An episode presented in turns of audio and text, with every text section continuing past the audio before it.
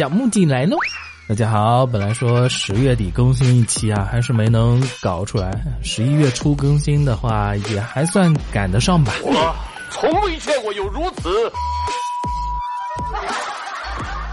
最近啊，很多躺平的国家终于躺不住了，比如说小日子过得不错的邻居。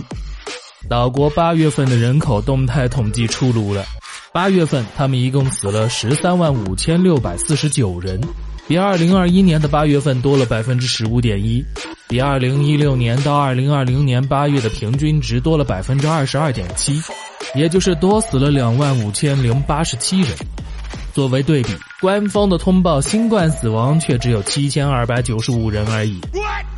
而在地球的另外一边，东塔国约翰霍普金斯大学统计的数据显示，截止北京时间十月二十七号六点二十二分，东塔国新冠肺炎累计感染的病例达到了九千七百三十三万八千五百二十四例，累计死亡病例达到了一百零六万九千四百一十五例。而在大约过去的二十四个小时之内，新增了感染病例九万七千五百五十三例，新增死亡病例一千五百一十例。想想，这要是在天朝这么大的人口基数之下，要死多少人呢？最近，荷兰首相宣布，为了人民的生活，为了抑制通货膨胀，他们将解除对大毛的九十一项制裁，同时提交二十五份合作意向书。有道是死道友不死贫道，反正这荷兰是不会陪欧盟玩了。同样还有德国等一大批国家，目前已经是排着队来跟天朝谈合作了。随着冬天的到来，欧盟各国的能源危机是越来越严重的。俄罗斯联邦海外侨胞和国际人道主义合作机构表示，随着能源价格的持续飙升。他们在位于芬兰和卢森堡的俄罗斯文化中心开设了取暖点，这就让我想起了一个笑话：一个欧洲小孩问他的父亲：“爸爸，为什么我们不能开暖气了呀？”他的父亲就说：“哦，因为俄罗斯入侵了乌克兰。”孩子又问：“为什么俄罗斯入侵乌克兰，我们就不能开暖气了呢？”父亲又说。因为我们制裁了俄罗斯啊！孩子不懂这个词是什么意思，就问：“制裁是什么呀？”父亲回答：“制裁就是让俄罗斯人的日子变得难过的方法。”孩子想了几秒之后说：“爸爸，所以我们是俄罗斯人。”英国首相特拉斯在位的时间，终究还是没能熬过生菜。如果你觉得今天很糟糕，那就看一下英国的哈利·科尔和詹姆斯·喜乐吧。这两位名记者费了很大的劲，采访了一大堆人，这才合作写出了一本《特拉斯如何上台》的书籍啊！我看了一眼，正式的出版时间是二零二二年的十二月八号。哦。在特拉斯下台之后，我们大英帝国终于迎来了第一个印度裔的美籍首相。同时，我的儿子的一生已经经历过了五位财政大臣和三位内政大臣、三位首相和两位君主。对了，我的儿子今年四个月大。据媒体报道，上周在灯塔国有数百名基督教徒和伊斯兰信徒闯入了。密歇根州一个公立学校举行的学校董事会会议，他们当场举旗抗议，一起反对学校里面的 LGBTQ 多重性别书籍，称这种书籍啊是在毒害儿童。真厉害呀！不愧是 America，居然让基督教和伊斯兰教这两个敌对的宗教联合了起来。灯塔国一女孩与当地的警察发生争执。在对着警察吐口水之后，被当众抱摔。众警察见势，迅速的围上，用膝盖将该女孩控制住了。此时，围观的路人都被眼前的一幕惊呆了。有一位女士第一时间就掏出手机拍摄记录，并向警察表示了不满。这位女士边拍摄视频边呼喊：“别碰她！男警察后退，应该让女警察来处理这件事儿。你们必须立刻找女警察过来。”而这位男警察呢，则淡淡的反问道：“你怎么知道正在执法的警察不认为自己是女性呢？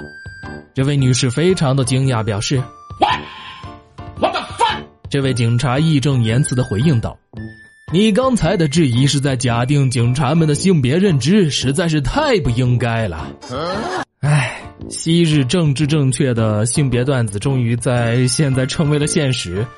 这种逻辑回旋镖玩的太溜了。接下来估计这事儿要在灯塔国的警界成为经典案例，广为流传了。果然啊，只能用魔法打败魔法。最近 New York 爆发了鸟类不是真实的抗议活动，这些抗议的人群呢，认为政府用鸟来监控民众。视频之中啊，他们把鸟头改成了摄像头的图片，并且反复高喊：“鸟类不是真实的。”我这个妈的智障！国外出了一个纪录片，纪录片里面呢拍摄了大量我国北方治沙防沙的内容，然后在旁白里面就开始说了：中国人违背大自然的意愿，治沙工程危害了自然沙漠的面积，保护自然沙漠与保护任何其他目标一样重要。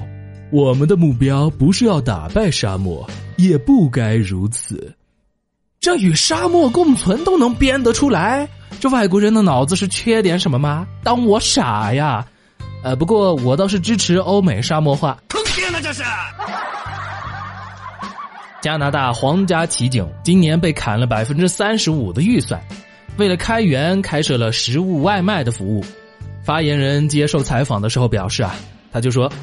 我们有大量的警察，每天坐在警车里面无所事事。我们的警车可以无视交通规则，所以最大的优势就是速度。比起其他外卖服务商，我们要快三十分钟。然后有记者就问了：如果遇到正要送外卖，同时又接到报警怎么办呢？这个发言人就表示啊，骑警会根据自己的判断，也可以先去送外卖。或者跟顾客说一下，我要着急去抓人，汉堡一会儿再送，但你的下一单外卖费可以打八折哦。同时，发言人还表示，骑警们开始送外卖之后都很开心，因为每单都可以收到小费。也就是说，在加拿大路上看到鸣着警笛的警车，可能不是去抓犯人，而是去送外卖的吗？这不还是坑爹呀！亲爱的。晚上想吃点啥？我给你点外卖。我妈说外卖不健康，尽量不要吃。我妈也说了，没时间吃的话，可以凑合吃一顿嘛。我妈说，爱你的男人会亲手给你做饭。我妈说，爱你的女人不会为难你的。我妈说，爱你的男人不会和你顶嘴。我妈说，人闲着的时候别没事找事儿。你跟我妈说吧。个人名片：花开富贵。让你妈跟我妈说吧。个人名片：知足常乐。今年春天的时候啊，我鼻炎又犯了。这又值早春，风一刮就是涕泪横流的，那叫一个难受啊！可我忙于工作，没有时间去做手术。去医院看了医生，他就给我开了一些药。研磨成粉，告诉我难过的时候就往鼻子里面吸一点，就可以缓解当前的症状。然后我就坐班车回家，过安检的时候不是要扫描吗？然后安检人员就问我这些白色的粉末是什么，我就跟他们解释说啊，哎，这是药。不料此时刚好刮风，我鼻涕眼泪就大把大把的掉了下来。于是我连忙当着安检员的面打开了药瓶，吸了一口。随后我就感觉那叫一个爽啊，面露舒适解脱之色，然后我就给抓了，被拿去验尿验血，药物还送检了。我想当时安检员的内心应该在想：卧槽，这小子挺猖狂的呀！感觉这疫情啊，改变了我们很多的生活。现在的人的约会方式，哎，今天一起核酸吗？好啊。现在的中介介绍房子，哎呦，您看这房子位置啊，可老好喽，楼下有三个核酸点呢。现在的女孩子的神奇消费观：花七千块买手机，却买九块九的手机壳；花两千四百块买粉底，却买九块九包邮的眉笔；三万两千块买了一双鞋，身上穿的却是三十块的衣服；几千块的衣服说买就买，八块钱的快递费，no no no。上万块的包随便买，可十五块的视频会员却求了三十多个人去借。超市购物好几百，眼睛都不眨，可五毛钱的袋子却嫌贵。平时网购不用钱，舍不得花钱，可双十一网购也不用钱，跟不要钱一样的买呀。今天女朋友来问我。可不可以给他买那个一百八十万的爱马仕包包？我说可以，把房子卖了，咱俩就住包里也不是不行，啊，还得剩下好几十万，再买个小包。你跟我生气的时候，我就去住小包，你住大的那个包。据说最近有一个奇葩的开庭现场，是一个买卖纠纷。原告要证明其所购买的猫不会捉老鼠，以此证明出售方交付的标物不合格，不能实现合同的目的，起诉被告请求退货退款。这法官挺不错的，能允许当庭演示猫会不会抓老鼠。可这律师就有点不容易啦，不仅要带猫，还要带老鼠去现场演示。目击我就很好奇啊，这样一个奇葩的案子最后会是怎么判呢？现代人的确很不容易啊！我在直播平台关注了一个叫“减肥日记”的妹子，一年多了，她是很有毅力的一个女生，天天跳操，可是却从一百八十斤跳到了两百四十斤。这虽然体重上去了，但是她却一直坚持在跳操。我就想起啊，生活之中有无数这样平凡的人，真的。给了我很多的感动，直到今天，我发现他还有另外一个账号在直播吃酱肘子，欺骗我的感情啊！我有一个女同学，因为地震失去了一条腿，平时都装着假肢，包上海绵，穿上裤子，一点也看不出来。然后有一次，她和我们去玩密室逃脱，其中有一个场景，就是我们取得了道具之后要进行逃亡。然后就会有 NPC 扮鬼来追我们，他因为有假肢嘛，所以就行动不太方便，落在了最后面。NPC 就追上了他，一把抓住了他的腿，结果好巧不巧，就是那个假肢，一用力就把他的假肢给拽了下来，两个人就同时尖叫了起来。我那个女同学呢，就趴在地上，爬向了 NPC，一边爬一边喊道：“我的腿，我的腿，把我的腿还给我！”此时，NPC 的尖叫要比他惨出一万倍。你在大学期间被迫选修了一门非常冷门的语言，据说啊，这门语言的母语者基本都没了。代课的是一个白头发的老太太，你痛骂着艰难的拼写和发音，可是为了学分，咬着牙还是修完了这门课。临近毕业的某一天，你约了你儿时的好友去花园散心。你们找了一个角落，躺在草坪之上，望着繁星。你知道，他是你暗恋的对象，但你怕他接受不了这么一段恋情。这时，你突然想到了那门语言，你按照脑里学到的知识，对着他轻轻的念出了那门语言之中的“我爱你”。你的声音很轻，可周围非常的寂静，还是被他听到了。他突然回头，以一种极度惊愕的表情看着你。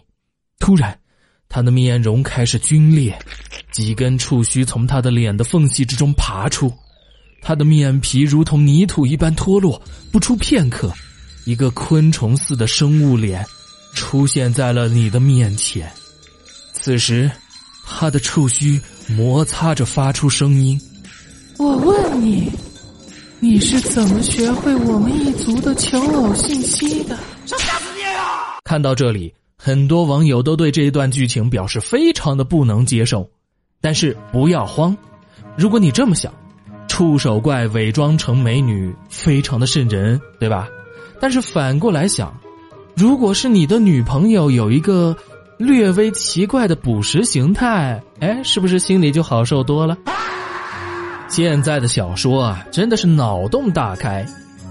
另外一本书写道，赶尸宗宗主继续说道：“大家理解起来可能觉得抽象，这样，我举一个例子吧。”说着，赶尸宗宗主拿出一个笔记本电脑。随着九州统治的世界越来越多。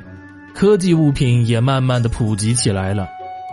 这台笔记本电脑是万灵宗大师兄司南的，而这台笔记本电脑已经死了。大周有一句古话，叫“可以从尸体上读出很多信息”，这句话也适用在新式的赶尸术上。新式赶尸术可以让笔记本电脑复活，甚至还可以恢复浏览记录。听到这儿，思南的脸色大变，他可没有听说过还有这个环节。这新式赶尸术果真厉害，赶尸宗宗主真的复活了电脑，并且恢复了思南的浏览记录。这不是科技，是道法。让我们看看思南都浏览了什么。嗯，合合欢宗官网，今日新词。网络串门，拿着手机，该看的也看了，该玩的也玩了，也不去学习，也不去工作，脑子闪过一个声音：看看朋友们最近怎么样吧。最后挨个点开朋友们的朋友圈、微博，点点赞、评评论，留下一些电子垃圾，最后结束这次的网络串门。当代群友的十大美德。坚持打游戏打到凌晨，勤奋找不到的资源翻遍所有网站也要找到，勇敢那你举报呗，宽容你继续骂，谦逊我怎么知道，沟通你在狗叫什么，体贴你没事儿吧，随和。啊对对对，社交有种就把麦克风打开，乐观。哎，今天也是摆烂的一天。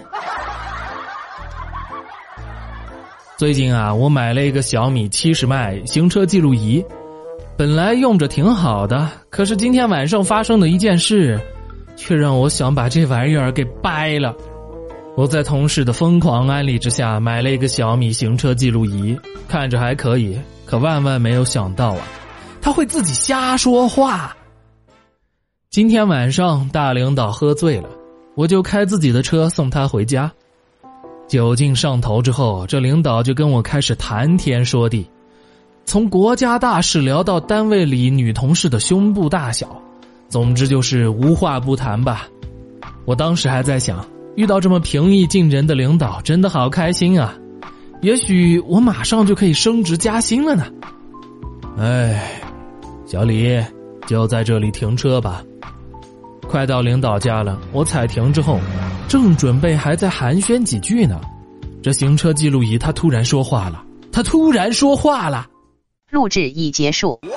他不带任何感情的说了这句话，领导的酒好像就突然醒了，他带着复杂的表情看着我，我当时是一脸的懵逼呀，领导也没说什么，开门下车就走了，唉。希望以后工作还能顺利。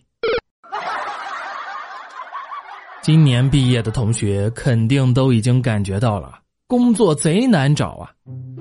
我有一朋友是艺术学院毕业的，他就跟我说啊，今年从他们艺校毕业的表演系的，以后呢就是什么剧本、密室的 NPC；播音系的，以后就是干带货主播这一行；声乐就是教小孩。器乐教小孩舞蹈也是教小孩而学编导的呢，就是给前面这五个拍抖音的。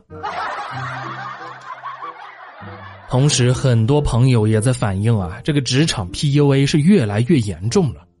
记住，所有的职场 PUA 技巧都可以反着用的。比如说，老板跟你说啊，今年业绩不好，在狂批你，你就可以反问他。老板，这今年业绩不好，也不是我一个人的问题，这公司又不是我一个人，大家都不好。你有没有想过，是不是公司的战略有问题啊？公司发展不好，跟你谈降薪。哎，老板，我当初来我们公司，主要就是看中咱们公司的发展。但你看现在公司发展成这个样子，我也很失望啊。现在这个赛道整体都不好，你把我开了，我可以换份工作，但你这公司转型可就困难了呀。我出了这个门没人知道我是这个公司的，但你可是这个公司的老板哦。公司老板让你下班之后还继续加班，哎，老板，加班这个事情呢？我也不是说不可以做，但是我们要算一下投入产出比嘛，到底值不值得为了这几十万让十几个人牺牲家庭和生活？哎，公司如果真的缺这点钱的话，从明天开始我就在家办公，这样省下来的电费、水费、卫生纸、下午茶和网费也不用单独给我算，就当我是自费支持公司的嘛。初创公司最需要的不是业绩。而是试错总结经验。您看，我已经拿这么低的工资陪你试错了，你是不是应该往积极的方向想一想？钱不钱的也不重要，重要的是态度。你这个态度就让我觉得这个公司没有前途啊！亲爱的，你已经二十分钟没有理我了。我不找你，是因为你想我了，你自然会找我。你不找我。就说明你不想我，你都不想我，我干嘛要找你？你今天敢扣问号，明天就敢抠我的眼珠子。坑爹呢这是！你在哪儿呢？我在家呢，老婆。枕头下面压着一百块，把编号念给我听。哎，对不起，老婆，编号我不能告诉你。我坦白，我拿了一百块钱买了烟，不过没有花完。还剩下八十呢，切！其实我在枕头下面放的是十块，到家你就完犊子了，啊？那那这一百块钱是谁放的？各显神通。宝宝在干嘛？我在写思想汇报，给我看看嘛。思想汇报，敬爱的党组织，巴拉巴拉巴拉。哎呀，宝宝的字真好看啊！谢谢，但是我这是在电脑上写。今年的双十一预售和两波开卖的时间都从晚上的十二点提前到了晚上的八点，这说明了什么？说明大家都知道我们这一代人老了呀，熬不动夜了。其实我现在有一个想法，想说很久了，真的很烦啊！就是有一些节目，或者是有一些什么平台。不知道什么时候开始，每年都会有那么几个第一次参加就很优秀、很成功的新人，然后二十几岁年少得志挣大钱，他们的出现就搞得现在很多人觉得我混得很差，混得很失败。其实没有，我们只是平凡而已。你想，一个二十几岁在异乡打拼的年轻人，平凡和普通是常态嘛？成名和暴富才是不正常的，是变态。他们都是变态的，有问题的是他们，好吗？这么一想，木吉我在喜马这么多年也还没出名，这也是很正常的嘛。就像网易云上有很多牛批的音乐人也还是不出名一样。今天给大家推荐一首来自于河北音乐人 P T R E X 的《双生共和》。这首电音的曲风为 Heaven Trap，却有着浓重的中国风味。这首歌在我看来已经和国外一些厂牌电音的水平区别不大了，希望大家可以喜欢。一颗心深处两片银河，闪耀着的星辰有几颗？极暗深处从不曾有过客。没有光的斑驳，也没有人停留。是我不舍